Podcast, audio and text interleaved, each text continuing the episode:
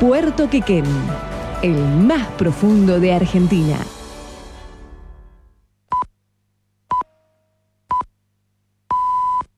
En K2 Radio son las 9 de la mañana. 5 minutos. ¿Ya te descargaste la nueva app de K2? Más fácil, más simple. Todos nuestros contenidos en tu smartphone o tablet. Ponete en modo radio online. K2. Todo el tiempo. En todos lados. Es momento de definiciones. Ellos tienen la palabra. Pero la decisión es tuya. Cinta Testigo. Elecciones Legislativas 2021.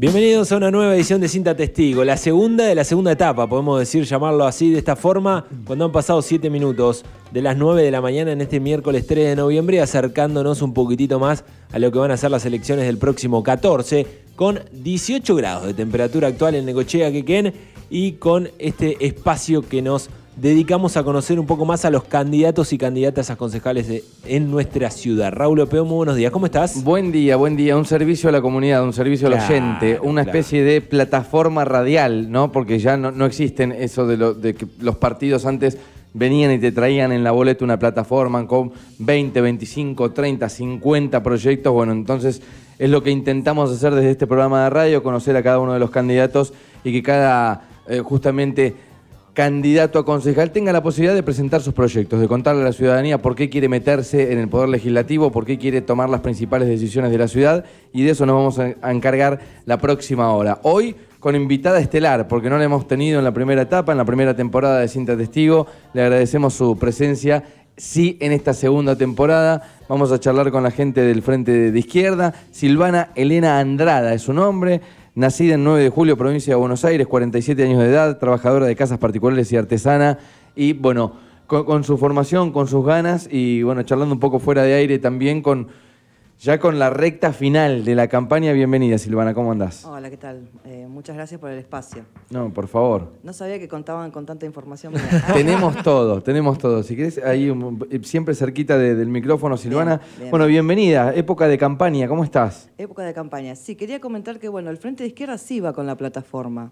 Ah, mira. Eh, sí, sí, nosotros eh, entregamos la boleta y lo hemos visto, hemos prestado atención en el volanteo que se realiza solamente las boletas. Está bueno que el, el electorado conozca quiénes son los, los candidatos, ¿no? Sí. Pero es importantísimo que se entreguen las plataformas.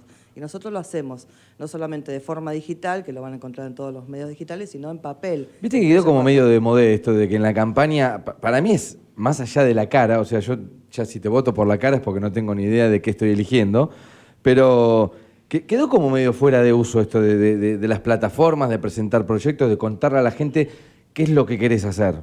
No, no, no se usa tanto. Y nosotros entendemos que es por dos cuestiones. Una, porque, bueno, en medio, entre líneas, eh, la clase dirigente que ha gobernado, eh, tanto la oposición como eh, eh, los que están gobernando, obviamente después terminan acordando con el Fondo Monetario Internacional. Entonces, ese sinceramiento no lo van a hacer escrito, expreso en papel. Sí, van a aplicar ajustes. Como, como que Y me voy tampoco- lejos ahí, digo, un concejal no va a acordar con el Fondo Monetario Internacional, ¿no? Pero eh, a mí me encantaría que me cuenten, no sé, cualquier persona. Viene Juan Ferrario, él se va a presentar a candidato por el partido que sea. Bueno, Juan, sí, yo te conozco, divino, Juan, es empresario, le, le va muy bien, eh, eh, le, le va muy bien con los empleados, da laburo, crea fuente de trabajo. Pero ¿qué vas a hacer por la ciudad? O sea, eh, eh, llega el momento que en algún momento hay que preguntárselo y está bueno que, yo porque soy periodista te lo puedo preguntar, pero la gente que no llega a vos, que lo pueda, lo pueda saber y está bueno, no sabía que estaba en la boleta, así que te pido disculpas por meterte en el, en el No, mismo no, grupo no. De, de los otros. Bueno, Silvana... No, eh, eh, yo te haría la, la Sí. consulta. Eh, lo- los concejales que votaron el aumento de- del transporte público, Sí. ¿estaban en la plataforma? No, está bien, ahí es un buen ejemplo local. bueno, entonces, ellos van a aplicar el ajuste y no se van a sincerar. Y otra cuestión es no hacerse responsable de que la situación crítica que estamos los trabajadores tienen la responsabilidad de ellos. Entonces, nosotros entendemos que hubo un vaciamiento de propuestas tanto en las PASO como en las generales. Ok. Bueno, Silvana Elena Andrada es la, primera vez que, la tenemos como invitada. La otra vez tuvimos la, oportunidad de tenerlo a, a Nico Peña. Te quiero preguntar por qué es que eh, encabezás la, lista de izquierda de los trabajadores, cómo, cómo ha sido tu vida, desde cuándo venís laburando en política y también por qué un poco la decisión personal de decir, bueno, dejo un poco de lado mi vida y, y me quiero someter a la voluntad del pueblo y después a, a laburar de concejal si es que, si es que ingresas al consejo, ¿no? Sí, yo tuve una militancia eh, muy activa con lo que fue la autonomía de Quequén. Después, bueno, eso fue decantando, fueron cuatro años de, años de lucha intensa. Eh, después de ahí... Formaste eh, parte de la carpa, estuviste formé- ahí. Sí, sí, en lo que fueron los cortes, Sí. en todas las asambleas que se realizaban los viernes. Eh, después de ahí eh, tuve una militancia con lo que tiene que ver con la mujer, en el Frente de la Mujer, más que nada con la situación de violencia de género. Y eh, eh, paralelo también surgió lo que fue el movimiento fuerte de la mujer con el nivel a menos. Eh, ya ahí tuve una incorporación al partido y la decisión de que yo sea la primera candidata es una cuestión asamblearia, no la decide Silvana Andrada, sí puede aceptar o no la candidatura, pero es una cuestión asamblearia eh, interna. Los mismos compañeros votan a quien... Eh, ahí me acabo de acordar algo Hay, que nos hay faltó. un formato de, de que ustedes tienen que a mí me encanta, que nos lo contó Nico cuando pasó por acá, que ustedes, o sea, si vos llegás a entrar al consejo, se- eh, a ver si me ayudas con esto, si vos entras al consejo, a los dos años te vas de tu bancada y entraría Nico, que es tu segundo en este caso. Exactamente, ¿sí? O sea, es como que comparten la, la banca. Y, y en el caso de, de los honorarios de- o, o el- o el sueldo que cobrarían como concejal, también hay una medida sobre esto, ¿no? Eh, sí, nosotros cobraríamos lo mismo que cobra un docente. Un docente, ahí está. Y el resto es destinado eh, a lo que son las luchas, ¿no? Porque para sostener luchas, eh, obviamente se necesita el recurso económico. Eh, acabo de, escuchar hace un ratito, Milei también fue a nivel nacional, no tiene mucho que ver con, el Frente de Izquierda, pero sí son como los partidos de oposición a la gran grieta que hay en la Argentina. Decía también que el aumento a los funcionarios públicos debería ir de la mano del aumento de la jubilación. Lo mismo que, que le aumenta un jubilado iba un poco en consonancia con, lo que dicen ustedes de poder ganar y tener el límite en el sueldo de, de un maestro, ¿no? Eh, ¿Qué análisis hicieron post paso de lo que fue bueno, la actuación de ustedes con, con la cantidad de votos? Me imagino, y por lo que teníamos hablado también en la previa, ya esperando pasar esa- esas pasos, no sé si de manera tranquila, pero sí convencido que iban a lograr ese 1.5 que se exige. Pero, ¿cómo la vieron? Eh, ¿Qué análisis pudieron hacer? Y a nivel local, eh, no es que nos confiamos plenamente en, en una, una cierta cantidad eh, de votos. Eh, tuvimos que hacer toda esta agitación política, llevar las propuestas casa, casa por casa, concurrir a los medios. Pero bueno, nosotros hacemos el siguiente balance. Somos un partido chico, obviamente como mencionaba recién, eh, somos todos trabajadores, ocupados o des- desocupados, que enfocamos nuestra energía en esto de la actividad política y entendemos que, bueno, eh, que esto lo valoramos como positivo, pero tiene la otra contracara que no es lo positivo, que pudimos desarrollar el polo obrero en Necochea, porque también son muy altos los índices de desocupación, entonces los compañeros desocupados se están organizando con el polo obrero exigiendo puestos de trabajo genuino, el aumento de planes, la entrega de planes, la asistencia alimentaria, que es lo que no se está entregando a nivel local como a nivel nacional tampoco. Entonces, bueno, nosotros hacemos ese balance. Y bueno, y tenemos una, una gran expectativa y esperanza de, bueno, de lograr eh, conseguir una banca en el Consejo Deliberante que sea vocera de los trabajadores. Y si no, bueno, esto de llevar las propuestas y organizar a la clase trabajadora, porque bueno, se avecina un terrible ajuste, el acuerdo con el Fondo Monetario está siempre ahí latente, siempre se va entregando millones de dólares al Fondo Monetario, y bueno, y el distrito no escapa de todas las problemáticas que, que tiene el país, ¿no? Metieron 1.328 votos en, las pasos según el, último recuento y cuando se, oficiali- se oficializaron las, listas. Más o menos se estima que en Necochea para meter un concejal necesitas 6.000 votos, es el cálculo que hace cada uno de los partidos, ¿no?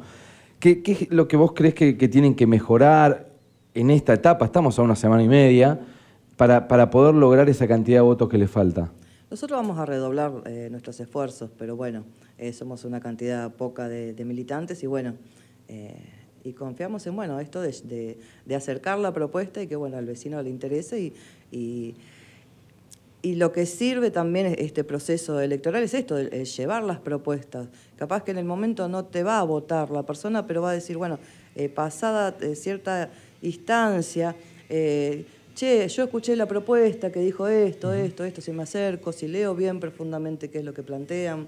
Entonces, bueno, nosotros también consideramos que eh, las elecciones son una instancia de, de llevar al vecino, al trabajador, nuestras propuestas.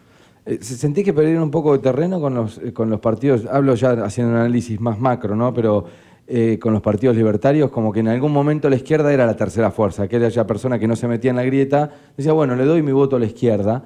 Eh, y, y en este momento con Esper, con Milei a nivel nacional, es como que se fue perdiendo un poco ese voto y se fue para ese, para ese grupo de gente también, ¿no? Y es riesgoso eh, que se vote a los libertarios, que de libertarios no tiene nada, porque apoyan a, a- a dictadores militares. Entonces, bueno, eh, sostienen de que el cambio climático no es, no es real, eh, van de a, a fondo con lo que es la reforma laboral. Eh, obviamente, esa tarea que decía anteriormente de la militancia es esto, es conversar con el, que la persona que va a votar, que muchas veces son los jóvenes, eh, conversar estas cuestiones, ¿no? Decir, bueno, e- este referente político va detrás de esto, entonces, bueno, es peligroso de que votes a esto. eh, y bueno, pero nosotros eh, consideramos que hemos tenido una, una gran elección a nivel nacional. ¿Sabes qué me da la sensación? ¿Me lo vas a ratificar o no?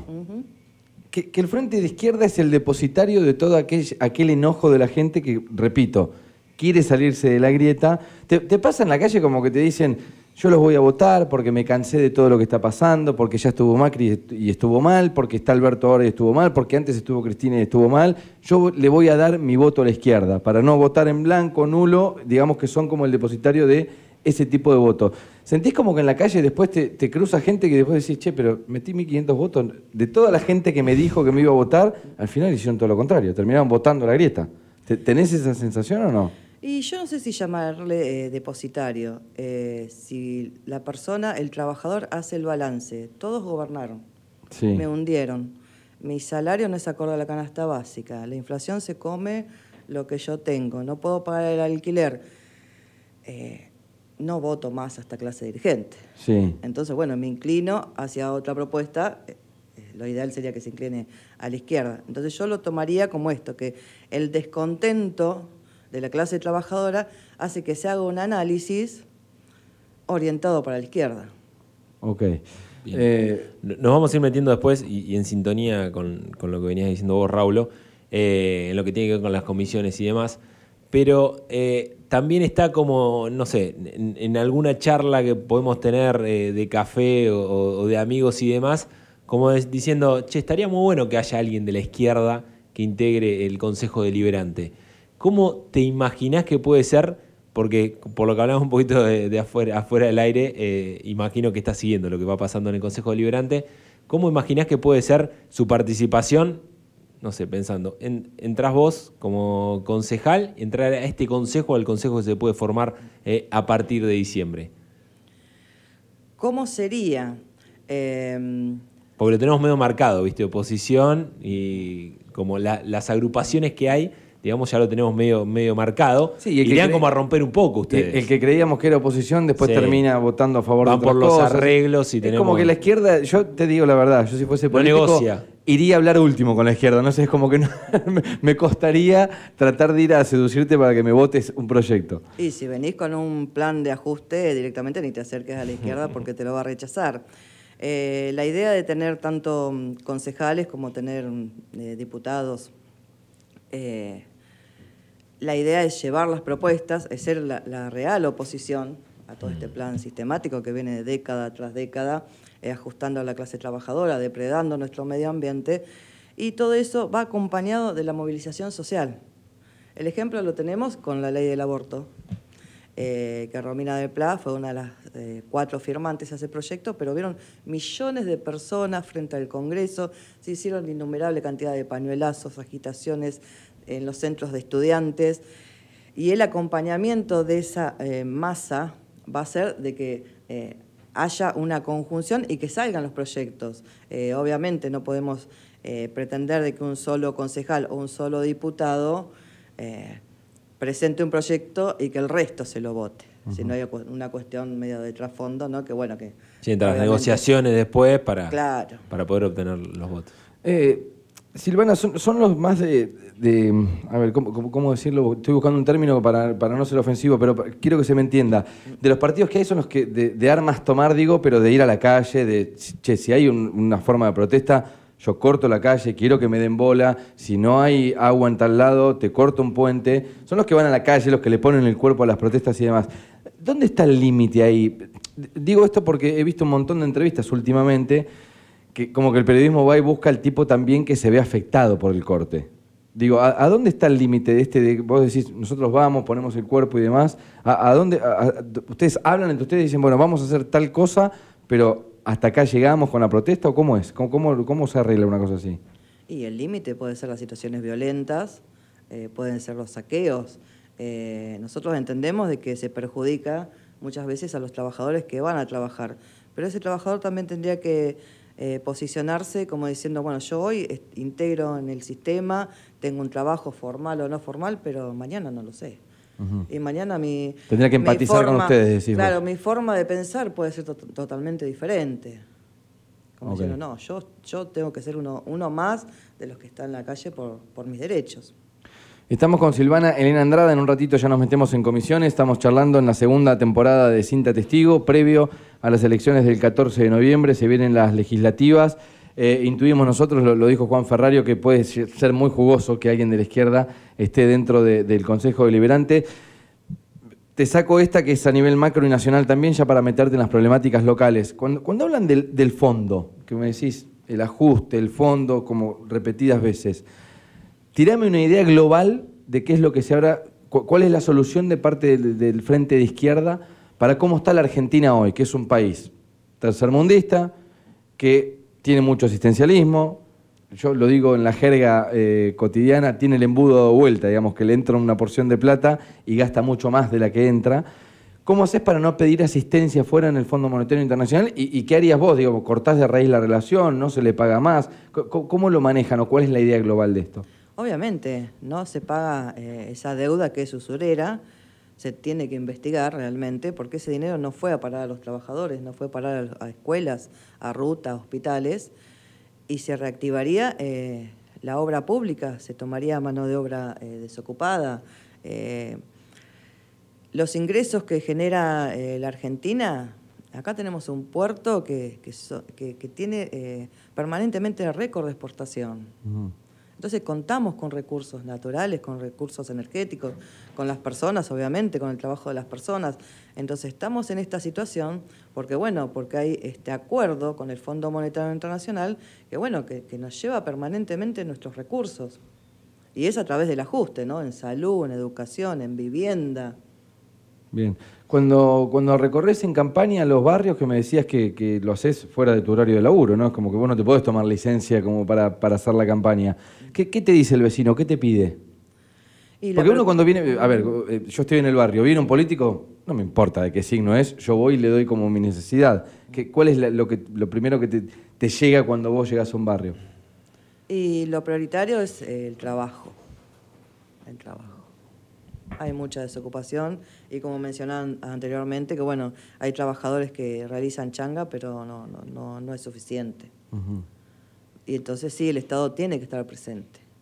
El Estado tiene que entregar eh, planes, tiene que entregar eh, alimentos, tiene que mm, abrir un plan de vivienda para las familias. Es lo que no está haciendo el Estado, es, no es, es lo que no está haciendo el gobierno. Ok, para vos no hay asistencialismo en este gobierno. Hay asistencialismo, pero no es suficiente se entregaron tres IFE de 10 mil pesos. Eh, tuvo el gobierno una gran derrota en las PASO, prometió un IFE más y no se entregó. ¿En cuántos países del mundo se entrega un bono eh, al desocupado? En Argentina eso no existe. Existe un plan potencial de trabajo que lo quieren eh, hacer que sea un trabajo, pero son 14 mil pesos, cuando la canasta básica está alrededor de 70 mil pesos. Y, en la generación de trabajo también te, llevo al macro porque sé que por ahí son cosas que después te van a quedar como grandes dentro del Consejo Liberante. O sea, sería, yo te aplaudo de pies y podés presentar un proyecto en el Consejo Liberante local que genere mano de obra genuina, como vos decís. A nivel macro, la izquierda, ¿qué es lo que piensa? ¿Cómo se puede hacer? Porque vos decís, bueno, sí, necesito asistencialismo, que es poco. Vamos a la generación de trabajo, que me parece que es lo más digno que hay, más allá del asistencialismo. La gente quiere laburar, como vos decís. ¿Cuál es el plan? ¿Cómo se hace? Eh, el Frente de Izquierda, eh, ni bien inició la pandemia, presentó un proyecto eh, de cobro de impuestos a las grandes fortunas. Sí. Después ese, ese proyecto no se aprobó y el kirchnerismo metió otro que es una dádiva, son unas monedas que el empresario da porque es un bono solidario. Nosotros eh, con ese ingreso que llegaría tanto a Nación, a provincia como a los municipios, ahí mismo generás eh, fuentes de trabajo. Nosotros en Ecochea contamos con, este puerto que es generador de, riqueza, entonces ese puerto tiene que tributar al municipio y de ahí se tiene que reactivar la obra pública para la realización de viviendas populares, para lo que tiene que ver también con la infraestructura de los hospitales, generar puestos de trabajo. Y eso va, a generar también lo que es eh, otro circuito eh, económico. Bien. En, este trabajo que, estás, digamos, metida con comedores y, demás también en el último tiempo, eh, ¿ves asentado esto de la falta de trabajo también? Porque nosotros, hasta creo que en algún punto, en alguna actitud solidaria, nos había sorprendido de que, nada, gracias a Dios por la gran cantidad de cosas se habían juntado, decidimos ampliar y decir, bueno, vamos a seguir sumando lugares. Y nunca dejábamos de sumar y nos sorprendimos por la cantidad de comedores, hogares y demás que, que había en nuestra ciudad. Esto se ha asentado en los últimos años, todavía más con el, eh, con el tema de la pandemia, o sea, digamos, la falta de trabajo que trae otra problemática también es que la gente para comer necesita los comedores, estos rebalsan de alguna manera de gente y las necesidades empiezan a ser todavía mayores. ¿Lo has visto, lo, o sea, está, lo has comprobado en el último tiempo de este otro lado también? Sí, los comedores están creciendo exponencialmente. Y bueno, eh, no por algo tenemos el 50% de nuestros niños pobres, eh, que es preocupante e indigna, pero los responsables deben estar en el banquillo de acusados. Porque no es solo el presente de esos chicos, sino el futuro. ¿Qué futuro tienen esos chicos? Todo esto es responsabilidad de la gente que nos ha gobernado. Eh, y nosotros, en nuestro caso, estamos eh, realizando esta actividad en el comedor, que es eh, una vez por semana, porque la realizamos en base a lo que son donaciones. El municipio no nos ha entregado nada, siempre nos pone una traba burocrática. Y bueno, entonces, ante la necesidad de 30 familias que necesitan asistencia alimentaria, obviamente que el polo obrero, ¿qué es lo que va a hacer? Va a cortar la calle. Entonces probablemente semanalmente va a estar cortando la calle de desarrollo social.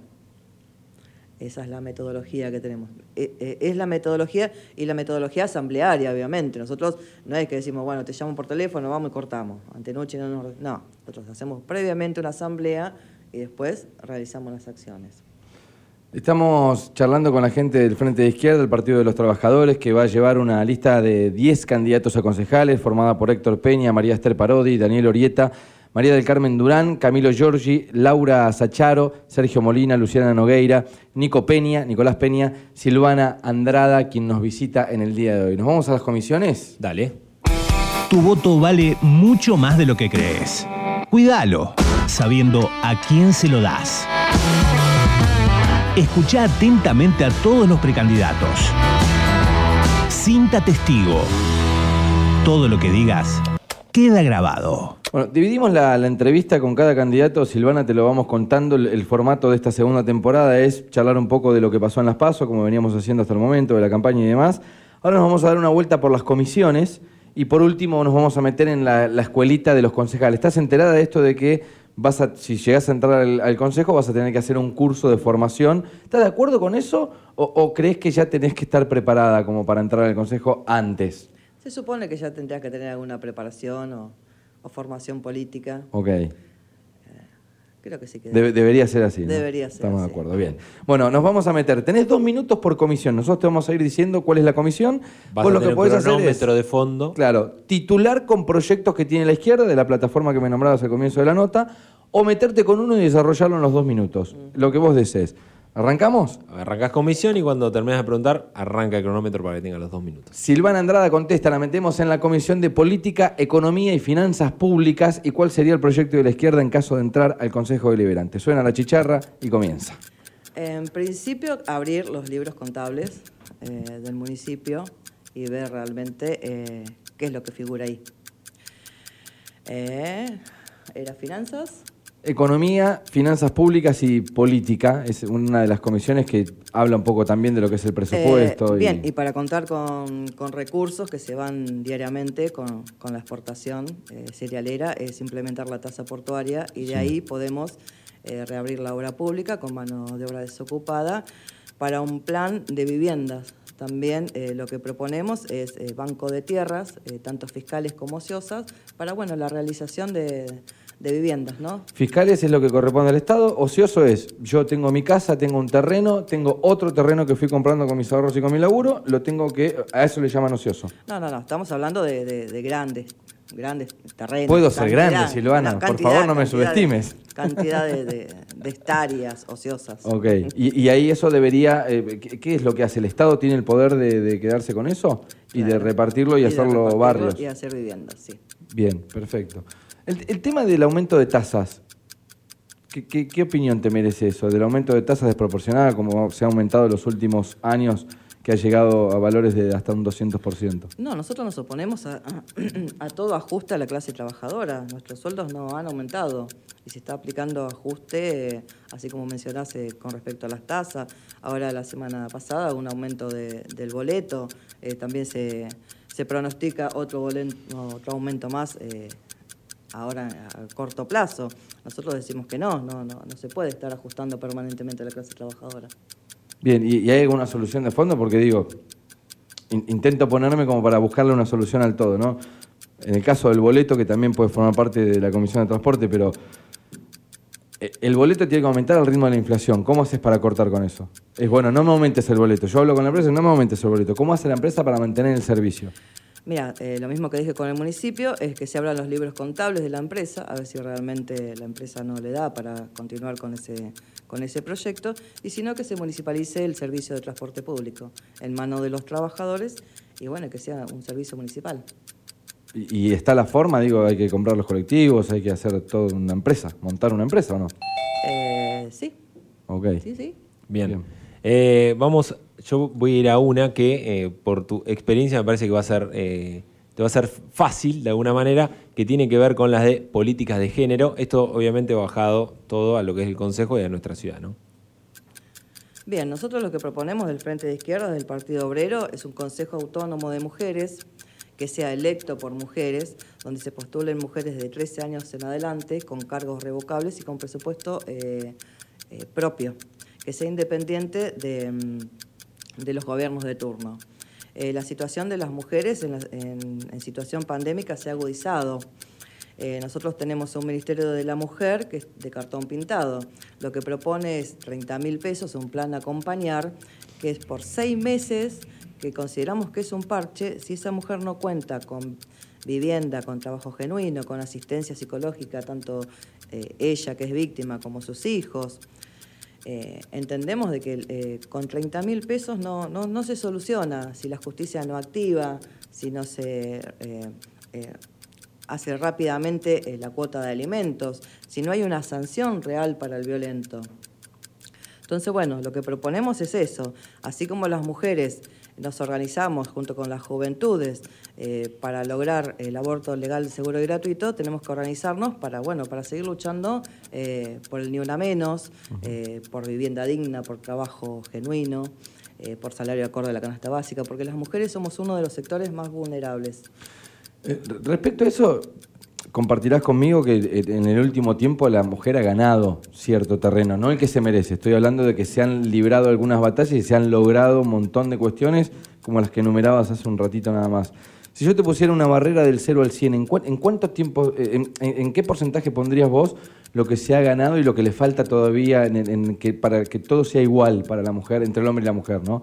En, en la sociedad que vivimos. La verdad que no, no, no me lo he planteado. Eh, falta mucho porque nosotros decimos que no solamente el violento es el que muchas veces tenemos en el hogar, que es nuestro compañero, marido, eh, pareja, eh, sino que estamos ante un Estado que nos victimiza permanentemente. Eh, estamos ante un gobierno que, bueno, todo esto que mencionaba anteriormente, ¿no? Si tenemos millones de mujeres que en plena pandemia se quedaron sin trabajo porque eran trabajadoras de casas particulares y son millones de las mujeres que trabajan en forma precaria, bueno, eh, nos falta mucho todavía. ¿Vas a formar parte del debate del viernes en el Consejo Sí. de Mujeres? Bien. Quiero escucharla, Silvana, ¿eh? Sí, va a estar interesante porque justo nos metíamos en este tema, van a estar, le contamos a la gente, justamente eh, Es un debatiendo. debate femenino, ¿no? Debate femenino de candidatas de cada uno de los partidos eh, de nuestra ciudad, que va, va, a ocurrir en el Consejo Liberantes y va a ser eh, transmitido por el canal Antes del de Consejo. de acá, porque me interesa tu opinión, esto de la paridad de género, en el cual hay que respetar el tema de los órdenes y demás, por eso estás vos primero, después Nico Peña, después Nogueira. Eh, ¿Estás de acuerdo con esta paridad o, sentís también que es una limitante para las mujeres? Porque yo digo, bueno, se ha logrado esto, pero si hubiese un 70-30 de mujeres más capaces, es como que están perdiendo terreno también ahí, ¿o no? Entendemos que han sido medidas media ahí, no sé si decirlo tramposas, pero bueno, eh, de nada sirve tener una paridad de género cuando nuestras problemáticas no, no, no tienen la resolución, si no hay respuestas concretas. Claro, no importa el género, sino la solución. Claro, nosotros eh, pretendemos, bueno, soluciones a las problemáticas graves que terminan muchas veces en femicidios. Entonces es complicado, es complejo. Bien. Silvana Andrada encabeza la lista del Frente de Izquierda del Partido de los Trabajadores. La metemos dos minutos ahora, le damos para que nos hable un poco de turismo y deporte. ¿Cómo ven a Necochea respecto al turismo? Si querés meterte ahí, que me parece que es un tema de los que se habla muy a menudo, ¿no? Eh, sí, eh, yo bueno, tengo 47 años y bueno, eh, pude eh, vivenciar lo que era el turismo hace décadas atrás, eh, donde había trabajadores que bueno, está- esperábamos la temporada, yo trabajé años en una fábrica de chocolates y ansiábamos la llegada de la temporada para, para poder hacer un, peso extra, ¿no? Si bien era trabajo de jornadas extensas, jornadas muchas horas, pero bueno, tenía su rédito. Eh, Necochea no, no ofrece más que una hermosa playa eh, y de después la oferta turística es muy escasa. Eh, ni hablar lo que pasa en Quequén. En Quequén, lamentablemente, ni siquiera podemos decir que contamos con una extensa playa. Año tras año también podemos ver la- la- el desastre que hace la erosión costera. Ni hablar de los caños que salen con los afluentes locales. Entonces, bueno, hay que realmente sentarse a rever esta cuestión de que cuál es el Necochea y que qué en qué queremos. Si queremos una Necochea turística, que la podamos disfrutar también los trabajadores eh, que vivimos acá durante todo el año e invitar eh, a turistas, o queremos un puerto que vaya extendiéndose permanentemente, que vaya contaminando y todas las políticas sean eh, agroexportadoras. Ok. Respecto a, esto que decís de, digamos, son como los problemas puertas adentro, ¿no? El tema de la erosión costera, el puerto. Yo si viene, no sé, un mendocino no le puedo empezar a hablar del puerto porque a los cinco minutos se está yendo a Mar del Plata. ¿Cómo hacemos para seducir a esa persona? Para decir, bueno, ¿qué, campaña o, o qué piensa la izquierda respecto a ir a hacer una campaña afuera, ir a buscar, no sé, a la zona de la Mesopotamia, ir a buscar ese turista que me parece que antes venía y que hoy ya, ya ha dejado de venir a la costa, ¿no? Por lo menos a Necochea. Y de invitarlos tengo que tener propuestas. Eh, lo que tenemos que hacer los necochenses es luchar por la preservación de nuestros espacios.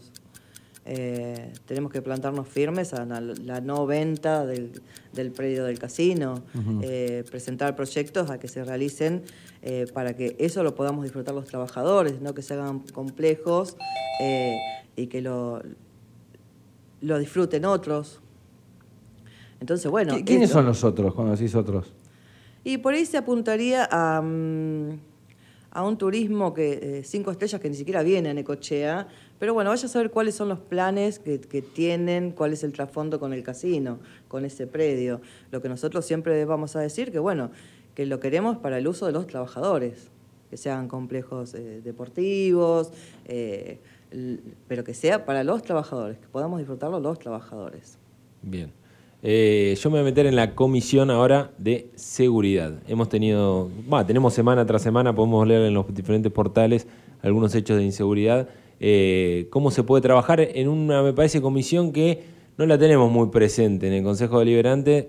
Si bien hay alguna reunión, algún encuentro de vez en cuando, eh, no, vemos políticas o proyectos directamente relacionados con la seguridad ¿no? en nuestra ciudad. Lo que nosotros proponemos con respecto a la seguridad tiene que ver con el desmantelamiento de la policía bonaerense, porque ellos son los que están detrás de- del delito organizado, del narcotráfico, de la trata de personas. Nosotros lo que proponemos es el- la elección de jueces por voto popular. Eh, nosotros eh, nunca vamos a decir que queremos más policía en la calle.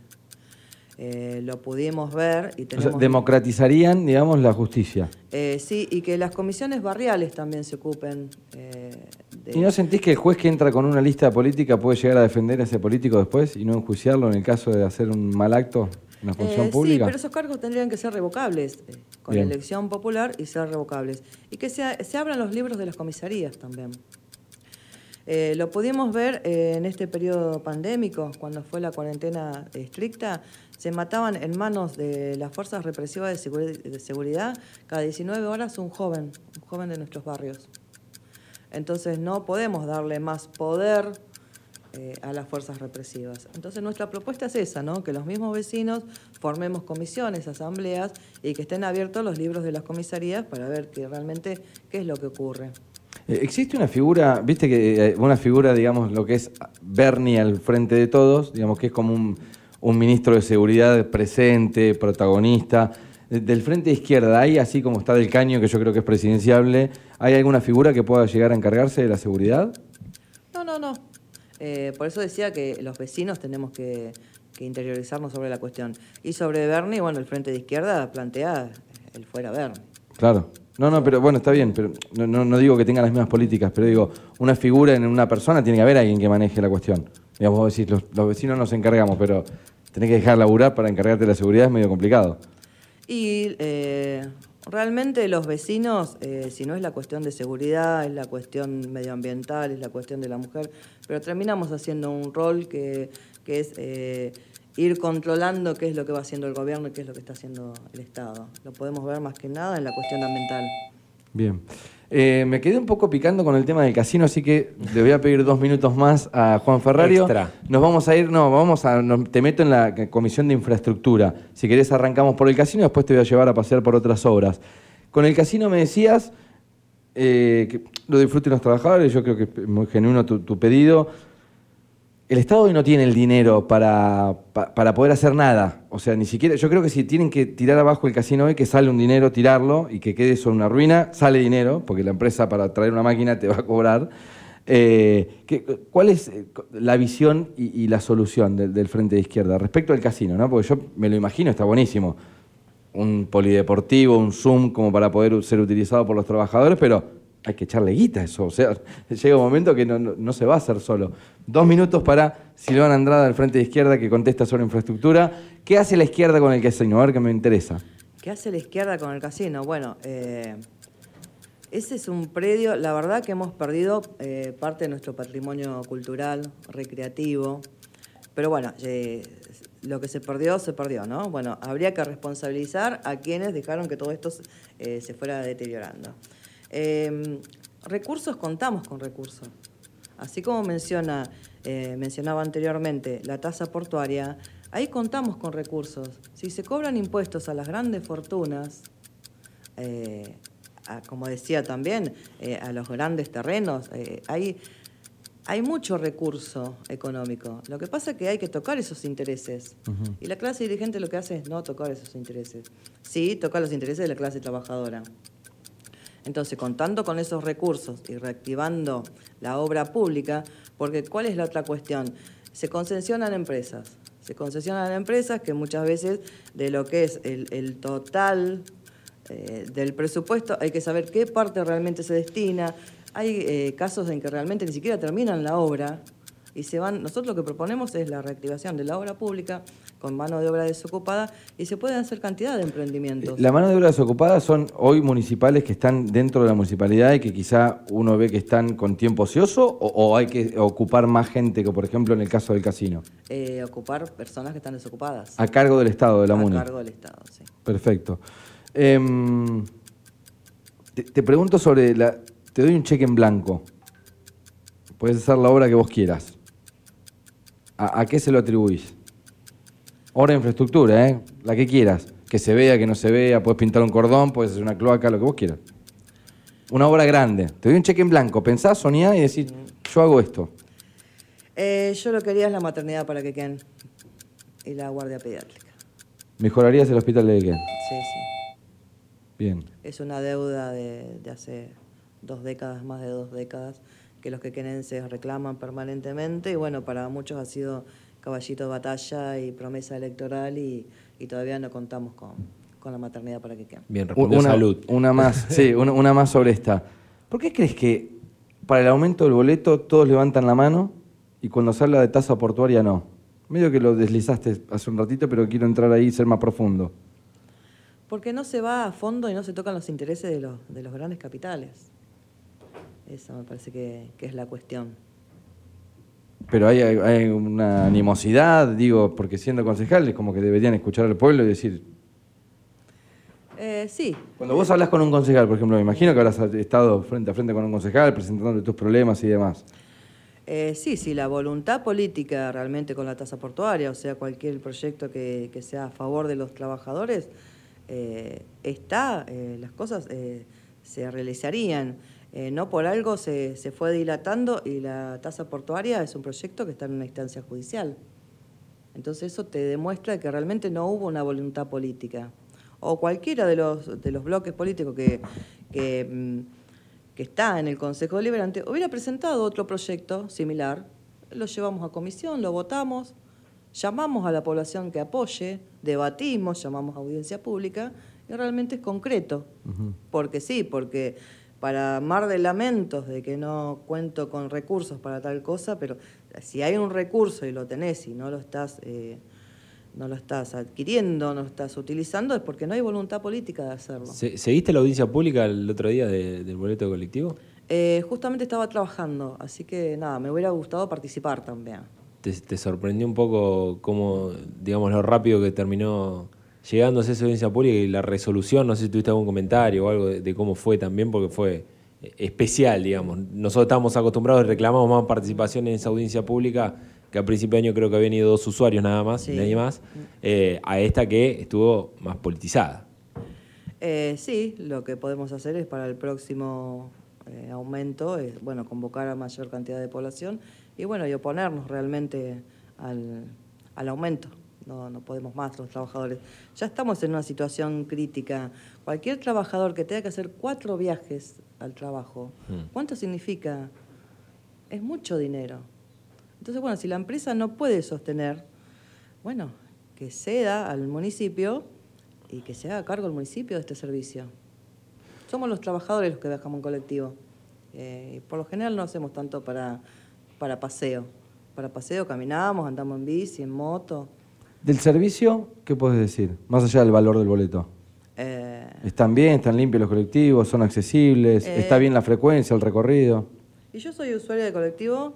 eh, tenía acordado llegar menos cuarto, llegué creo que menos cinco. A la entrevista, decís, A la ¿no? entrevista. Y sí, no, no quiero decir pésimo, pero bueno, ronda ahí. Y bueno, justo el colectivero se comió todos los, semáforos rojos, así que bueno, no le voy a echar la culpa al trabajador, pero bueno, la frecuencia no es la que debería ser, los recorridos tampoco. Hay gran parte de nuestro distrito donde no, no hay recorrido. El servicio que va de Quequén a Playa Necochea es solamente hasta las 18 horas, ya después no existe, la persona tiene que hacer transbordo. O sea, un semana- pibe de Quequén que viene a laburar a un restaurante, a Necochea, no tiene bondi. No, no, a partir de las 18 no. Y los fines de semana y los feriados tampoco existe ese servicio. Sí, un año, un año especial que hemos tenido hasta domingo sin colectivo. Claro. Bueno, metemos la última, ¿te parece, Juan? ¿La última comisión? La última comisión, dos minutos para hablar un poco de medio ambiente, otro de los temas candentes que tiene la ciudad de Necochea y que busca, me parece, en algún momento alguna solución.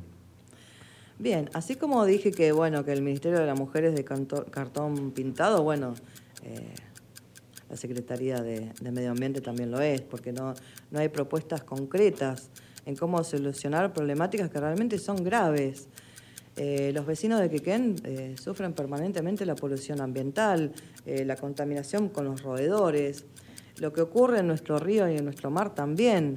Se tendrían que destinar partidas presupuestarias para arreglar esas conexiones rotas en, en el río, más que nada ahora que empieza todo un periodo donde la gente va a recrearse el río, donde la gente nada en el río. Y bueno, y gestionar de forma urgente la planta de afluentes cloacales. Nosotros nos oponemos a la fumigación, se está fumigando muy cerca de las escuelas, cerca de las viviendas. Nos oponemos a los basurales a cielo abierto. Pero bueno, hay que poner cartas en el asunto porque bueno, la, la problemática ambiental es gravísima. Eh, también hay mujeres que sufren abortos espontáneos por la contaminación, ni hablar de la calidad del agua. Te, Nosotros, te pongo en una, en una supongamos que estamos charlando en el Consejo Deliberante, se, se llega como muy caliente el tema de la basura. Hay que levantar la mano si se da de baja o no la concesión de la empresa que hoy tiene la basura. Vos decís que no, que se tiene que ir la empresa, pero a su vez hay que brindar como una solución. ¿Hay, un plan estratégico de cómo limpiar la ciudad? Porque digamos, a ver, echamos a la empresa y el otro día la ciudad va a estar llena de basura, porque la empresa, quieras o no, mal o bien, se lleva la basura al basurero, se quema, como se quema lejos, nadie le da pelota, hasta que es eh, época de campaña. ¿Hay una solución? ¿Tienen ustedes un- algo planificado como para traer una idea al Consejo y decir, bueno, miren, yo con la basura haría esto? así como mencionaba anteriormente con la, la empresa de transporte, toda empresa que diga que no es redituable lo que haga, bueno, que ceda a la empresa y que quede en manos de los trabajadores. Y puede quedar totalmente eh, en manos del, del municipio, de los trabajadores. Y bueno, y esto de, de- de ver el tratamiento de la basura, porque tampoco es cuestión de decir yo la quemo eh, a cielo abierto y bueno, y contamino todo. Bien. Vamos Bueno. al último segmento. Nos vamos a la tercera parte, dale. En Cinta Testigo, tomamos examen. Escuela de Concejales. Bueno, se viene el curso de concejales. Una vez que si la gente te, te da el voto, si metes esos cerca de 6.000 votos que necesitas para meterte en el Consejo Liberante, vas a tener que hacer el curso. Nosotros te vamos a hacer una prueba piloto, te vamos a hacer una pretemporada. Voy a sacar el sobre y ya no le gustó. De escuela Por eso de lo tenemos escondido acá abajo. ¿Qué pasó? Tenemos del 1 al 8. Saquen una hoja. Como Cla- Saquen una hoja, exactamente. Son ocho sobres con cinco preguntas cada uno. Ya contestó ayer Pablo Nosek, que pasó por esta entrevista, fue el primero que cortó la cinta. No de puedes elegir el número 7 porque ya lo eligió él y lo sacamos de Ya lo eligió, o sea, del 1 al 8, que no sea el 7, vos elegís tu suerte, nosotros te hacemos cinco preguntas y contestás a ver qué tan al tanto estás del manejo de lo que vas a tener que hacer si entras al Consejo Liberante. ¿Estás de acuerdo? Dale. Vamos. No sé si estás tan de acuerdo. Del 1 al 8, No me lo esperaba. que no sea el 7, vamos. Eh, el 6. El Sí, 6. justito, mirá. ¿Eliges por algo en particular? ¿Sos cabulera o no? No, no, pero No. el otro día con el debate nos salió mucho el 6. Se repitió Mirá. mucho el 666. Bueno, La vamos. cifra del demonio. Claro, encima. Pregunta número 1. Contesta Silvana Andrada, frente de izquierda del lo Partido tenés, de los lo Trabajadores. tenés disponible. Lo tengo Perfecto. acá. Primera pregunta, son cinco. La primera es, ¿cuáles son las funciones del concejal? Eh, presentar proyectos y aprobar o no los proyectos. Bien. Podemos tomarlo. Eh, Yo leo la respuesta que está dentro de la página del Consejo. Claro. Un concejal es una persona elegida por el pueblo para defender los derechos de los vecinos, procurándoles mayores servicios con el propósito de mejorar su calidad de vida, elevándole al Departamento Ejecutivo proyectos y propuestas que éste haga lugar a cumplir. Muy bien. Bien, Vamos, bien. vamos, dos puntos. Le damos dos puntos. ¿Qué dice el jurado? Dos Bien. puntos Silvana Ya puede Andrada. responder todo mal que igual a... Ya- ayer sacó un 2, no sé, la verdad que fue desaprobado. Vamos con la segunda. pregunta. ¿Puede sesionar el consejo fuera de la sala de sesiones? Realmente no lo sé, Bien. pero diría que no. Bueno, se la vamos a tener que dar por válida, aunque es un de Tim de Dopingüe. No, dice la respuesta, salvo que sea por alguna institución y en caso de fuerza mayor, siempre y cuando la convocatoria sea aprobada por mayoría absoluta de los miembros en ejercicio. Está esto del consejo ambulatorio que, bueno, ha ido a, en algún momento a sesionar a Juan son N. ocasiones Fernández. especiales que Claro, tienen que ser aprobadas con anterioridad. Juan N. Fernández, la Dulce, algunos de los casos que, que fueron Esa fue con una idea, claro, de llevarla por el El distrito. consejo cerca tuyo, creo que se Claro, llama la movida que, que- que han hecho. Tercera pregunta. Cuando la, ¿Cuatro puntos lleva Andrada ya? Tremendo. Récord, Andrada, muy bien, ¿eh? cuando la comisión... ¿Cuándo la comisión estará en condiciones de formular un despacho? ¿Cuándo la comisión? Estará en condiciones de formular un despacho. Cuando estén todos presentes. No, no, tampoco la sé. Cuando la mayoría de sus miembros pueda suscribir el dictamen, designando a uno de los integrantes para que informe en la sesión, sin que ello implique enervar el derecho de los demás concejales a ampliar los informes o pedir aclaraciones. Si se omitiese designar al informante, podrá hacerlo cualquiera de los miembros de la comisión. Yo le meto un punto. Yo le doy un punto porque quiere decir que tienen que estar todos los que charlaron en comisión para poder presentarlo. Cinco puntos para Andrada, que viene muy bien. Vamos con la cuarta. ¿Qué es una moción? Todos estos términos, obviamente, aclaramos a la gente que nos está escuchando dentro del ámbito del Consejo de Están dentro del reglamento y demás. Claro. Moción es un voto. Puede que sea un voto, una moción. No. Vamos a la respuesta correcta en este caso. Toda proposición hecha por un concejal desde su banca. Es una moción. Las mociones podrán ser de orden, de preferencia, sobre tablas y de eh, reconsideración. Bien. Bueno, bien igual. No, viene bien, vamos, Vamos con, la con la- última. vamos con la última Ya para- se termina, para probar. Pare de sufrir, ya se termina. Eh, así te puedes acercar un poquito más al micrófono Bien. para contestar, buenísimo. La última es, ¿quiénes integran la Comisión de Labor Parlamentaria? Esa no la sé.